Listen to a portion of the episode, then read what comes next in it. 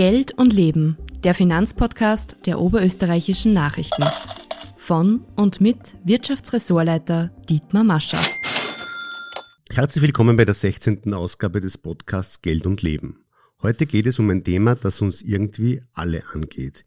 Im doppelten Sinn des Wortes.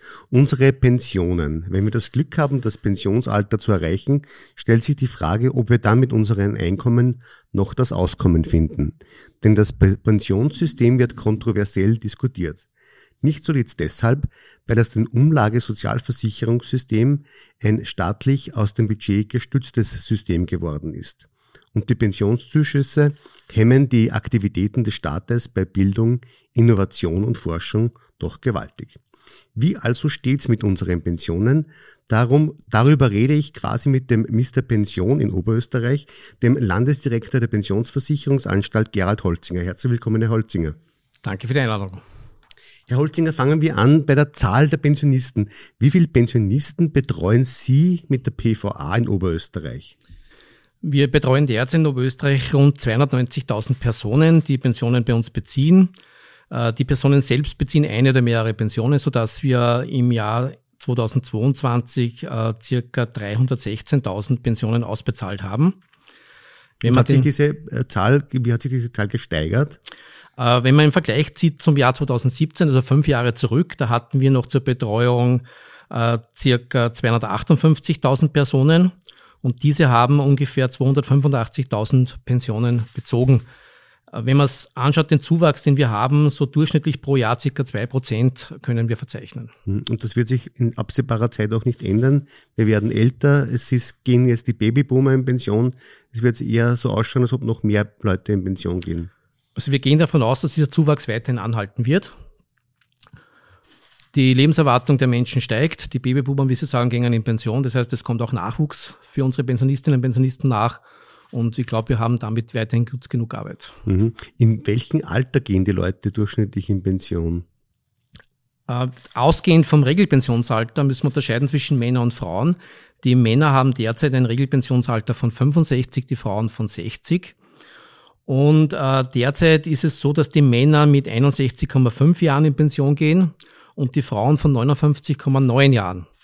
Wenn man sich die Frauen anschaut, fast eine Punktlandung zum Regelpensionsalter, hat auch den Grund, dass es bei den Frauen fast keine vorzeitigen Alterspensionen gibt derzeit. Die gehen eigentlich nur aus Krankheitsgründen vorzeitig in Pension. Wie Sie allerdings wissen, das Regelpensionsalter für die Frauen wird in den nächsten Jahren erhöht. Also ab dem nächsten Jahr bis 2033 sukzessive wird das Alter angepasst, dass auch 2033 die Frauen nur mehr mit 65 in die Alterspension gehen können. Und auch die vorzeitigen Alterspensionen, die wir jetzt bei den Männern schon haben, Korridorpension, Schwerarbeitspension, Haklerregelung, gelten dann auch für die Frauen. Und da erwarten wir natürlich auch, dass die Frauen dann vollzeitig in Pension gehen. Das heißt, äh, Herr Holzinger, dass äh, wenn man das Frauenpensionsalter anhebt und Frauen dann aber auch in andere Formen da Pension gehen können, dass sich das Frauenpensionsdurchschnittsalter dann gar nicht so stark erhöhen wird. Dass es sich erhöhen wird, davon gehen wir sicherlich aus. Also 59,9 Jahre stehen wir momentan wenn das Pensionsalter angehoben wird, äh, können die Frauen teilweise in die Alterspension nicht mehr so bald wechseln. Also da wird sich automatisch eine Erhöhung ergeben. Wenn man dann anschaut, 2033, wenn die Frauen auch nur mehr in die Alterspension mit 65 gehen können, dann gibt es eben diese Möglichkeit mit der Korridorpension, Schwerarbeitspension und Hackelregelung auch für die Frauen. Die werden sie auch in Anspruch nehmen. Und dann nehmen wir eben an, von 59,9 Jahren wird der Anstieg nicht so stark werden auf 65, sondern irgendwo sich dazwischen einpendeln, wahrscheinlich ähnlich wie bei den Männern. Wie lange wird es dauern, bis dann die Frauen äh, das 65-jährige äh, Lebensjahr als Grenze für die Pension haben werden? Wann ist das abgeschlossen? Also Mitte 2033 besteht nur mehr die Möglichkeit, dass die Frauen nur mehr mit 65 in Pension gehen. Mhm. Das kann aber für die Frauen ja grundsätzlich auch ein Vorteil sein, weil derzeit gibt es ja große Differenzen zwischen den Pensionen der Frauen und der Männer. Äh, und wenn Frauen länger arbeiten, bis 65 arbeiten, äh, verdienen sie ja meistens eher gut und besser als in den früheren Jahren. Das heißt auch, dass auch ihre Pensionen steigen werden, oder? Die Pensionen berechnen wir großteils aus den Beitragsgrundlagen äh, der Erwerbseinkommen. Und wenn jemand mehr einzahlt ins Pensionskonto, jeder Euro, der einbezahlt wird, rechnet sich auch bei der Pension. Und wenn ich bei den Frauen annehme, sie müssen fünf Jahre länger arbeiten, noch dazu in einem Lebensalter, wo man erfahrungsgemäß gut verdient oder besser verdient, äh, wird sich da sicher ein Niederschlag finden. Und dieser Gap, den wir momentan haben zwischen den Männer- und Frauenpensionen, wird äh, höchstwahrscheinlich weniger werden. Mhm. Wie viel Versicherungsmonate braucht man denn, äh, dass man in Pension gehen kann und äh, wie viele haben die meisten im Durchschnitt? Äh, die Mindestversicherungszeit ist momentan 15 Jahre und davon muss man sieben Jahre aufgrund einer Erwerbstätigkeit versichert sein. Das ist die Regelung nach dem Allgemeinen Pensionsgesetz. Es gibt noch Übergangsbestimmungen nach dem ASVG, die aber momentan nicht mehr so relevant sind. Äh, Durchschnittsmonate, die wir anrechnen bei der Pension, sind bei den Männern 483 und bei den Frauen 435. Das sind also bei den Männern um die 40 Jahre und bei den Frauen dann um die 35, 36 35. Jahre. Äh, wie hoch ist denn die durchschnittliche ASVG-Pension und wie hoch ist da das Maximum, was man erreichen kann? Wenn man ausgeht vom ASVG, wir reden immer vom Altsystem. Mhm. Äh, die neue Pensionsberechnung basiert ja aufgrund des Pensionskontos. Beim Pensionskonto ist es so, dass es keinen Höchstbetrag gibt. Jeder Euro, der einbezahlt wird, wird auch berechnet und ich kann arbeiten oder einzahlen bis zum 70. Lebensjahr oder darüber hinaus. Also es gibt keine Höchstgrenze. Im ASVG, im Altsystem gab es noch eine Höchstgrenze. Und da reden wir derzeit, damit ich einen Betrag nennen kann, von äh, rund 3.850 Euro brutto. Mhm. Und wird das auch erreicht, die 3,850? Die 3,815 werden auch erreicht, ja, das schon, aber natürlich sehr wenige Fälle. Äh, wir können uns auch die Durchschnittswerte anschauen von der Alterspension in Oberösterreich. Da haben wir bei den Männern die circa 2785 Euro und bei den Frauen 1537. Das ist eben dieser Gap zwischen den Männer- und Frauenpensionen. Mhm. Äh, haben Sie auch Vergleichszahlen zu anderen Ländern, wie da die Pensionshöhe ist im Durchschnitt? Kann man das überhaupt vergleichen? Wir haben leider keine Vergleichszahlen zu den Renten- oder Pensionshöhen der anderen Länder. Ich glaube, es ist auch schwierig zu vergleichen, weil die Systeme überall ein bisschen anders ausschauen. Mhm. Sie haben schon gesagt, man muss äh, 15 Versicherungsjahre nachweisen kommen, um überhaupt in den Genuss einer Pension zu kommen. Davon also ungefähr die Hälfte äh, in, in der Erwerbsarbeit. Äh, wie viel bekommt man dann oder was ist die Mindestpension, die man bekommt? Äh, der Begriff Mindestpension, den gibt's nicht. Mhm. Also wenn Sie die Sozialversicherungsgesetze anschauen, Sie werden nirgendwo den Begriff Mindestpension lesen. Es ist nur in der Gesellschaft, wird er landläufig so verwendet. Wir sprechen eher von einem Mindesteinkommen. Äh, wie ich gesagt habe, auf dem Pensionskonto jeder Euro, der einbezahlt wird, wird auch bei der Pensionsberechnung berücksichtigt. Wenn jemand wenig Versicherungsmonate erwirbt, kann durchaus eine sehr geringe Pension rauskommen im niedrigen dreistelligen Euro-Bereich. Wichtig für uns ist nur dann zu prüfen, ob bestimmte Richtsätze erreicht werden. Da gibt es verschiedene Beträge, zum Beispiel für Alleinstehende 1110 Euro und der Familienrichtsatz wäre zum Beispiel 1751 Euro. Und wir prüfen dann, ob er mit dieser Pension diesen Richtsatz erreicht. Prüfen natürlich auch, ob diese Person auch andere Einkünfte noch hat, die wir anrechnen dürfen und können. Und zum Beispiel auch Unterhaltsansprüche werden angerechnet. Mhm. Wenn immer der Richtsatz noch nicht erreicht wird, dann zahlen wir die Differenz als Ausgleichszulage. Das ist sozusagen eine Sozialhilfeleistung des Bundes. Sie haben schon angesprochen, die, äh, die Frauenpensionen, die deutlich unter deren, denen der Männer liegen. Und da ist ja ein Thema, das immer wieder diskutiert wird, die Teilzeitarbeit, die besonders von Frauen ähm, in Anspruch genommen wird, die sich aber auf die Pensionen letztlich doch sehr negativ auswirken können. Können Sie da ein bisschen umreißen, um, um, um welche Beträge das dann irgendwann geht? Also im neuen System der Pensionsberechnung mit dem Pensionskonto wird jeder Euro, wie ich gesagt habe, bereits bei der Pensionsberechnung herangezogen. Also auch wenn ich Monate habe, wo ich weniger verdiene, weil ich auch weniger Wochenstunden leiste, ist eben der Nachteil, wenn ich dann gute Monate habe und zum Beispiel Vollzeit arbeite, wird das ebenfalls genauso angerechnet. Im Altsystem bei der Pensionsberechnung war es noch anders. Da hatten wir früher Systeme, wo schlechte Jahre herausgefallen sind, wo zum Beispiel nur die, die, die besten Einkommensjahre mit hineinbezogen wurden. Da sind dann zum Beispiel diese Teilzeitmonate oder Teilzeitjahre herausgefallen. Das haben wir im Pensionskonto jetzt nicht mehr. Das heißt, jeder Euro, der verdient wird, ist wichtig. Und es ist deshalb so wichtig, äh, auch die Teilzeitbeschäftigung nur für einen gewissen Zeitraum auszuüben und sich schon mit dem Gedanken zu spielen, wieder die Wochenstunden zu erhöhen, schauen, zum mehr Bruttoeinkommen zu kommen und irgendwann in Richtung Vollzeitbeschäftigung zu kommen.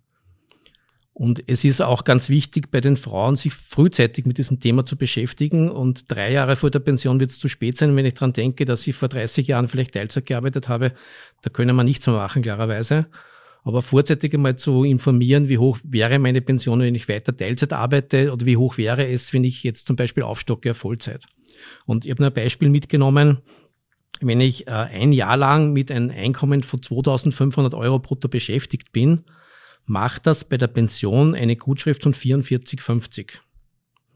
Wenn ich nur die Hälfte verdiene, also 1250 Euro, bekomme ich natürlich auch nur die Hälfte an Pension. 22,25 und ich bin meistens ja nicht nur ein Jahr Teilzeit beschäftigt, sondern mehrere Jahre.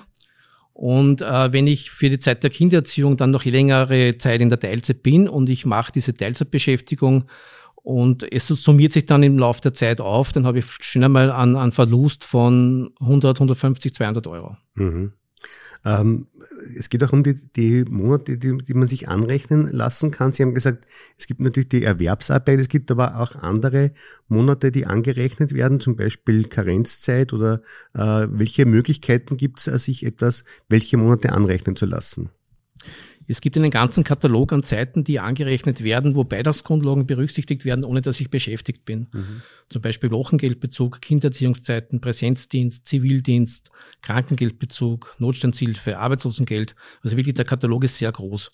Und es gibt fast niemanden, der nicht irgendwo reinfällt, dass man Versicherungszeiten anrechnen kann.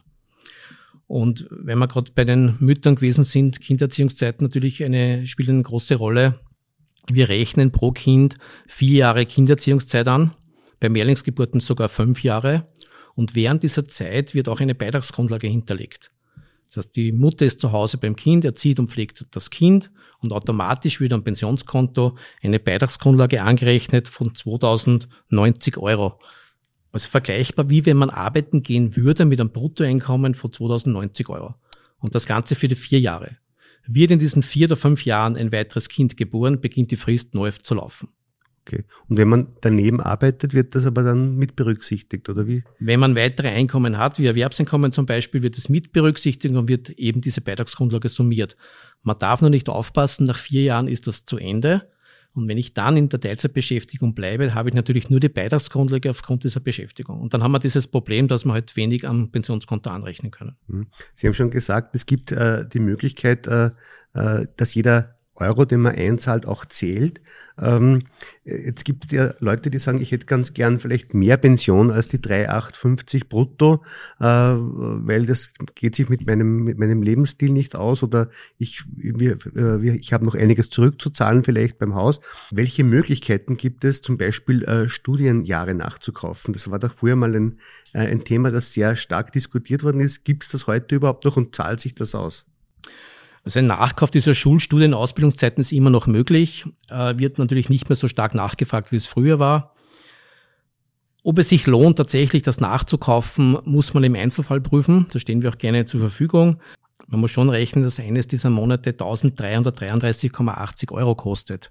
Es wird, dann, es wird dann zwar im Hintergrund im Pensionskonto eine Beitragsgrundlage von 5.850 Euro hinterlegt die dann bei der Pensionsberechnung eine Rolle spielt, aber trotzdem ein Monat um 1333 Euro ist doch sehr hoch.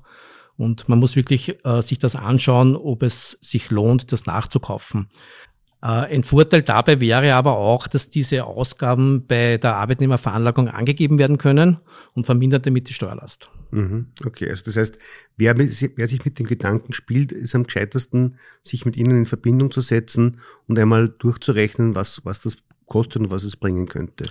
Ich würde es auf alle Fälle machen, ja. Ich würde es auf alle Fälle machen, dass man vorher schaut, wie hoch die Pension wäre ohne Nachkauf, wie hoch ist die Pension nach dem Nachkauf und dann kann man sich leicht ausrechnen, was muss ich investieren, muss natürlich mitrechnen, was bekomme ich äh, von Finanzamt vielleicht zurück und wie lange brauche ich dann, wie lange muss ich die Pension beziehen, damit sich das Ganze wieder rentiert. Mhm. Und kann ich mich auch höher versichern, indem ich mehr in die Pensionsversicherung einzahle, damit ich vielleicht nachher eine höhere Pension habe? Ja, wie der Begriff Höherversicherung schon sagt, äh, liegt dem Ganzen eine Versicherung zugrunde. Das heißt, ich kann eine freiwillige Höherversicherung eingehen. Ich muss nebenbei pflichtversichert sein, also ganz normaler Beschäftigung nachgehen zum Beispiel oder freiwillig versichert sein. Dann kann ich diese Höherversicherung machen. Es gibt einen Höchstbetrag pro Jahr von derzeit 11.700 Euro, das Doppelte der Höchstbeitragsgrundlage. Bis dorthin kann ich einzahlen und ich kann diese Frequenz der Einzahlungen sehr flexibel gestalten. Ich kann Einmalzahlungen leisten, ich kann ein Jahr einzahlen, das nächste Jahr nicht mehr. Äh, ich kann mir zum Beispiel einen Sparplan auch anlegen, dass ich jedes Monat 50 Euro zum Beispiel überweise. oder ich höre dann irgendwann damit auf zwischendurch. Also wie ich das Ganze selbst gestalten kann. Wichtig ist nur, Höchstbetrag muss ich beachten, Mindestbetrag in dem Sinn gibt es nicht. Und habe ein Beispiel mitgenommen, äh, wenn man mit dem 45. Lebensjahr anfängt, 70 Euro zu investieren, und man nimmt es mit dem 65. Lebensjahr in Anspruch, dann bekommt man zur Pension dazu äh, eine Leistung von 103 Euro 14 Mal jährlich. Der Vorteil dabei ist, man muss es nur zum Teil versteuern. 75 Prozent dieses Betrages ist steuerfrei, 25 Prozent werden mit der Pension mitversteuert. Okay. Alles klar. Ähm, jetzt ist es so, dass äh, auch die Frage, wie sich die Pensionen erhöhen, äh, immer wieder gestellt wird. Das ist ein, bei den Metaller-Lohnrunden ist derzeit das Thema, wie die Sozialpartner verhandeln. Wer bestimmt denn in Österreich, wie hoch die Pensionen im kommenden Jahr sein werden? Also die Pensionsanpassung bestimmen nicht wir, das glauben viele Pensionistinnen und Pensionisten immer. Äh, das Ganze basiert auf Verordnung des Bundesministers für Soziales, Gesundheit, Pflege und Konsumentenschutz. Der richtet sich nach äh, bestimmten Werten, zum Beispiel der, der Preissteigerung in einem bestimmten Zeitraum und gibt dann per Verordnung diesen, diesen Pensionsanpassungsfaktor bekannt. In den Vorjahren war es dann meistens so, dass auch noch Interessensvertretungen interveniert haben, verhandelt haben und dann hat es individuelle Pensionsanpassungen gegeben, aber den Faktor selbst, der wird mit Verordnung durch den Minister festgelegt. Die Pensionen steigen ja heuer um, ich glaube, um mehr als neun Prozent. Mit 1. Jänner 24 und 9,7 Prozent, ja. Genau, das ist eigentlich eine sehr gute, äh, eine gute Erhöhung. Wenn man vergleicht mit anderen Berufsgruppen, sind 9,7 Prozent vergleichsweise in Ordnung. Ich habe die Zahlen noch mit der letzten Jahre. Wir haben zum Beispiel im letzten Jahr einen Abschluss von 5,8 Prozent. Und die Jahre davor bewegen wir uns zwischen 0,8 Prozent und 1,8 Prozent. Mhm. Also man sieht schon, die Pensionsanpassung folgt tatsächlich der Teuerung. Je höher die, die Teuerung ist, Inflationsrate ist, desto mehr an Pensionsanpassung gibt es dann auch. Mhm. Die die, Pen die Pensionsversicherung ist ja, wie der Name schon sagt, ein, Versicherungssystem, das über ein Umlageverfahren äh, funktioniert. Das heißt, die aktive Gesellschaft zahlt die Beiträge ein und die Pensionisten bekommen daraus das Geld. Aber mit den Einzahlungen erwirbt man auch Pensionsansprüche. Ähm, auf der anderen Seite ist es so, dass er im bestehende System doch Geld aus dem Budget äh, subventioniert werden muss, weil sich die äh, Pensionsversicherung allein nicht mehr ausgehen wird. Äh, jetzt ist die Frage, was kann man tun, damit das Budget nicht mehr belastet wird? Welche Möglichkeiten gibt es da? Mit dieser Frage sind Sie leider beim Falschen gelandet. Also das ist Sache der Politik, die dafür sorgt, dass die Pensionen finanzierbar bleiben und dementsprechend das Ganze in Gesetze gießt, die wir dann zu vollziehen haben.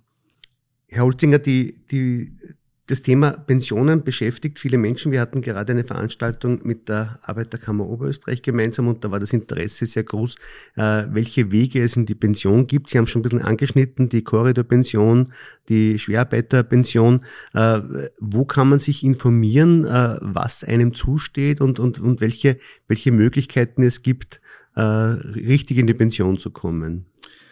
Es gibt sehr viele verschiedene Wege, sich zu informieren. Äh, manche Menschen sind sehr technikaffin und machen das lieber online.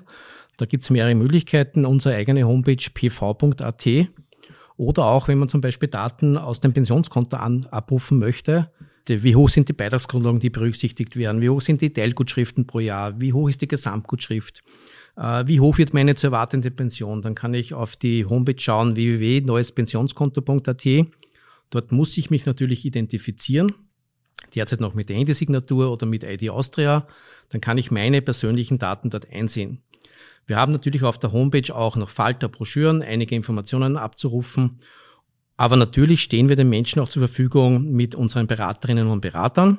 Auf der einen Seite telefonisch über unsere Telefonnummer 050303 oder auch bei uns in der Landestelle am Bahnhof oder sonst noch ein Weg wäre auf unseren Sprechtagen. Wir haben insgesamt 16 Sprechtage in ganz Oberösterreich, in allen Bezirkshauptstädten und in Mattighofen und in Weiher. Ich würde eines ersuchen, was sehr gut ist, bitte einen Termin ausmachen vorher. Unter der Durchwahl 36170 können Sie sich einen Termin ausmachen, entweder bei uns in der Landestelle oder auf dem Sprechtag. Oder wenn es nur eine kurze Auskunft gibt, dann wird Ihnen auch dort am Telefon geholfen. Mhm. Ich habe noch eine, eine abschließende Frage, weil Sie gesagt haben, äh, dass das eine ist eine politische Verantwortung, aber die Stellschrauben, es gibt, um ein Pensionssystem zu erhalten, äh, vielleicht können Sie mir da zustimmen, wenn ich das kurz ausführen kann, sind entweder höhere Beiträge, äh, niedrigere ähm, Auszahlungen oder länger arbeiten oder während der Arbeit mehr einzahlen, also auch mehr arbeiten. Habe ich das so richtig verstanden? Wir vertrauen auf die Politik, dass sie auch an den richtigen Schrauben dreht, dass wir wieder Pensionen anbieten können, von denen Menschen auch leben können. Dennoch ist es so, dass auch vor allem junge Leute sagen, wer weiß, ob ich jemals überhaupt noch eine staatliche Pension bekomme. Äh, ist diese Sorge berechtigt? Wenn man die Medien beobachtet, und das machen sie sicher auch, und man schaut Jahrzehnte zurück, dann gab es diese Frage immer wieder.